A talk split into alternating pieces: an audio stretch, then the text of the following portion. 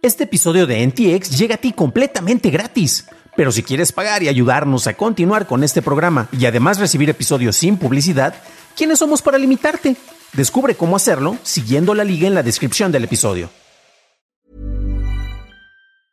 Ever catch yourself eating the same flavorless dinner three days in a row?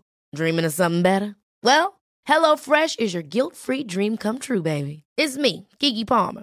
Let's wake up those taste buds with hot, juicy pecan crusted chicken or garlic butter shrimp scampi. Mm. Hello Fresh. Stop dreaming of all the delicious possibilities and dig in at HelloFresh.com. Let's get this dinner party started.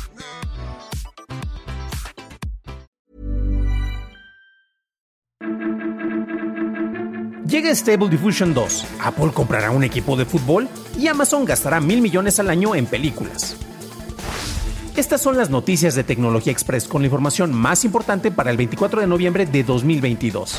Tras las protestas llevadas a cabo en la ciudad iPhone en donde se produce este tipo de teléfonos, Foxconn ofreció a sus trabajadores un acuerdo de 10 mil yuanes o 1.400 dólares para finalizar con estas protestas.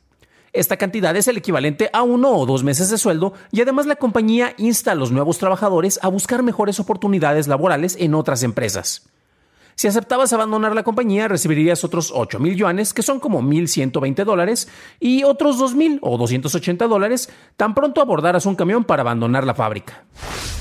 Un reporte de Ars Technica informa que la página web del Parlamento Europeo recibió un ataque de DOS que lo dejó fuera de línea por varias horas, después de que se llevara a cabo una votación para declarar al gobierno ruso como un país patrocinador de terroristas.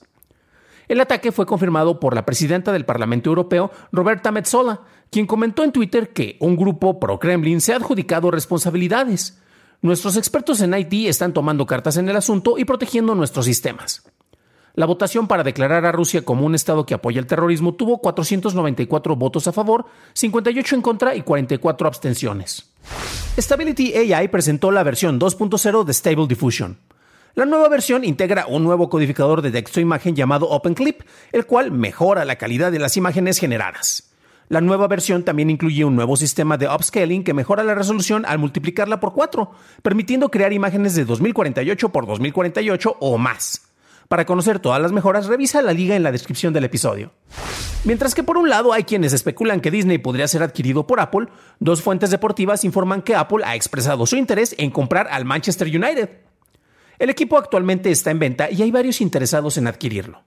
Fuentes como el Daily Star mencionan que la oferta podría ascender a los 5.800 millones de libras esterlinas. Por otro lado, el escepticismo sobre la veracidad de este interés se mantiene, ya que no hay un beneficio claro para Apple que no podría conseguir patrocinando al equipo. Pasamos a la noticia más importante del día, y es que de acuerdo con Bloomberg, Amazon se ha comprometido a gastar mil millones de dólares en lanzamientos de entre 8 y 10 películas en salas de cine al año. Este plan está en sus primeras etapas debido a que no hay un ejecutivo a cargo de la Metro Goldwyn Mayer, estudio adquirido recientemente por Amazon. Este anuncio afectó de manera positiva a las acciones de cadenas exhibidoras en los Estados Unidos, con Cinemark incrementando su valor en un 12.6%, AMC en un 4.37% e IMAX con un 9%. Esas fueron las noticias y ahora pasamos al análisis. Pero antes de hacerlo, por favor, déjanos una calificación de 5 estrellitas en Spotify o en Apple Podcast o un like en YouTube que no te cuesta nada. Y por cierto, en YouTube, gracias a nuestros nuevos suscriptores como John Chuka. Bienvenido a bordo, camarada. El manejo de los servicios de streaming depende mucho del perfil que tiene estos servicios, que creó estos servicios o que se beneficia con estos servicios. Concretamente Netflix es su fuente principal de ingresos, por lo cual tienen que enfocarse en eso. Warner o Disney crearon sus propias plataformas para tener un mayor control sobre cómo se iban a exhibir, cómo se iban a distribuir y sobre todo para acceder de manera principal a los datos de los usuarios, de tener ese acceso de manera directa.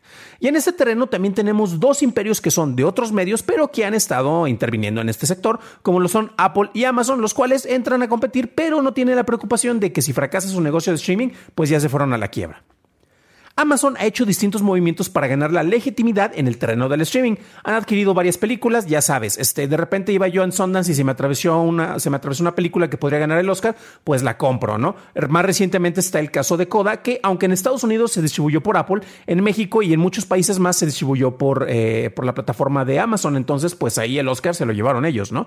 Manchester by the Sea es otra adquisición que ellos tuvieron y curiosamente, bueno, em, finalmente ya tienen con la adquisición de la Metro Golden Mayer un estudio que tiene personal, que tiene experiencia y conocimiento eh, para ganar premios, para producir obras de calidad y finalmente tienen eso de primera mano. Y esto varía porque no es exactamente lo mismo a tener Amazon Studios que ellos fueron construyendo poco a poco, ¿no?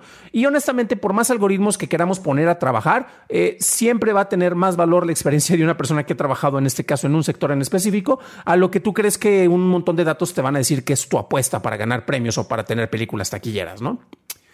Mientras que la mayoría de las empresas de tecnología han tenido recortes de personal, Metro Golden Mayer está ahorita en un proceso de renovación de contratos. Claro, nos vamos a enfocar más en, los sectores eh, que son relevantes en esto, como el brazo de marketing y distribución.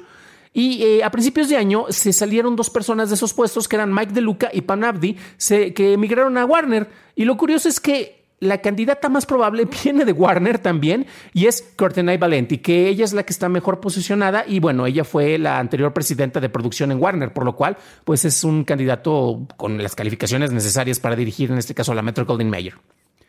Amazon se compromete a gastar mil millones de años y lanzar entre 8 y 10 películas. Hay algunos reportes que decían que entre 10 y 12 películas, las fuentes más confiables dicen que no son tantas, y eh, curiosamente sus esfuerzos previamente se habían enfocado en adquirir otras películas para tenerlas en su catálogo. Seguramente se acuerdan de Coming to America con Eddie Murphy, de Tomorrow War o eh, Hotel Transilvania 4, que a final de cuentas pues, eh, las querían tener de manera predeterminada ahí, pero no eran producciones completamente originales ahora que le van a dedicar un presupuesto de aproximadamente más de 100 millones de dólares por película, pues honestamente con gente capacitada yo creo que van a tener una propuesta más sólida que la de otros estudios para tratar de llamar la atención. Netflix ha hecho distintos lanzamientos para competir y usualmente sus lanzamientos en salas de cine es para buscar los premios, ¿no? Eh, y muchos están hablando de Glass Onion porque ahorita se liberó en acción de gracias para que la vean en Estados Unidos y en diciembre va a estar disponible en la plataforma. Pero sin embargo, a muchos de los que viven fuera de México eh, o no saben o ignoran el dato de que Bardo tuvo un acuerdo mucho más exitoso y ya se ha mantenido durante un mes en cartelera. Supera eso Ryan Johnson. Entonces, eh, esto está reflejando una cuestión en la cual se ha estado experimentando por parte de de Netflix para ver de qué manera la exhibición le podría estar beneficiando. Se habla que son las excepciones, pero bueno, recordemos que Netflix también dijo que nunca iba a integrar publicidad en sus planes hasta que la economía les pegó lo suficientemente duro, ¿no? Prime, Amazon concretamente, por su parte ha mostrado ser un mejor socio para la exhibición, ya que han apoyado películas y ellos sí respetan ventanas de exhibición más extensas antes de que lleguen a su catálogo. Y esto tiene que ver directamente con el manejo de la exhibición de las salas de cine, ya que estas pueden funcionar como un instrumento muy adecuado para la promoción de la película. El mejor caso, que es la excepción, es Top Gun Maverick, el cual básicamente fueron más de seis meses que estuvo este, antes de su lanzamiento en salas de cine hasta que llegara en streaming. Se va a lanzar tentativamente el 22 de diciembre en Estados Unidos, esperemos que en México y el resto del mundo también. Pero antes de eso tuvimos las ventas digitales, las ventas de Blu-ray, este estuvo, que fueron como tres meses aproximadamente en cartelera, o sea, eso es inaudito. Y eso ayudó precisamente para que las expectativas por comprar este título fueran incrementándose. Muchos de los complejos que están, eh, de los complejos movimientos o de los movimientos complejos que ocurren con las exhibidoras es que una película de streaming como en México con el estreno de Pinocho eh, no se lograron llegar, no se logró tener ciertos acuerdos. Tiene que ver porque las exhibidoras quieren tener mayor tiempo las películas en exhibición antes de que lleguen a plataforma. ¿Por qué? Porque básicamente el primer fin de semana la mayor cantidad de los ingresos se va para la distribuidora y mientras más tiempo pasa, más van aumentando los ingresos para la exhibidora. O sea, Cinepolis o Cinemex van a recibir más ingresos hasta la segunda, tercera, cuarta semana o más eh, que tengan una película ya. Y si para este tiempo ya llegó streaming, pues van a ser menos las personas que van a acudir a las salas de cine. Si empresas como Apple o Amazon en este caso, que no dependen tanto del manejo del streaming como su, fuente principal de ingresos, lograran hacer unos acuerdos con las exhibidoras en las cuales, ¿sabes qué? Para mí estos son gastos de marketing, tengamos la película en tus salas de cine y tú te quedas, en vez de con un 40% de los ingresos generados, te quedas con un 80%, les garantizo que eso sería un hitazo en el sentido de que las exhibidoras serían, estarían más dispuestas a negociar y a darle eh, mayor predeterminancia, mayor preponderancia a sus películas eh, de plataforma de streaming porque ellos podrían obtener más beneficios. Para una revisión más a detalle en inglés, visita dailytechnewshow.com en donde encontrarás notas y ligas de interés, excepto hoy porque están descansando porque es acción de gracias. Y si quieres recordar cuándo Amazon oficializó su compra de la Metro Goldwyn Mayer, revisa nuestro episodio 82 en donde hablamos sobre esta adquisición. Eso es todo por hoy. Gracias por tu atención y nos estaremos escuchando en el siguiente programa. Deseo que tengas un genial jueves.